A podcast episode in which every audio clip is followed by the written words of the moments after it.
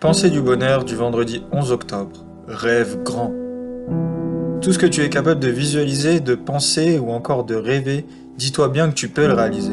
Alors, comme le disait le célèbre Walt Disney, selon ses propres mots, rêve ta vie en couleur, c'est le secret du bonheur.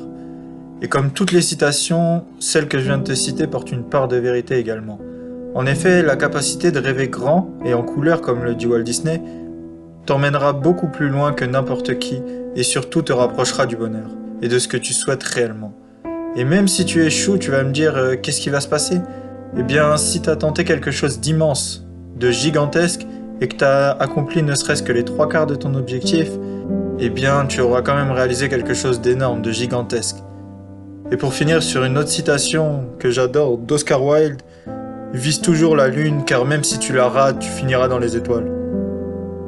Cette citation est en rapport avec le fait de rêver grand.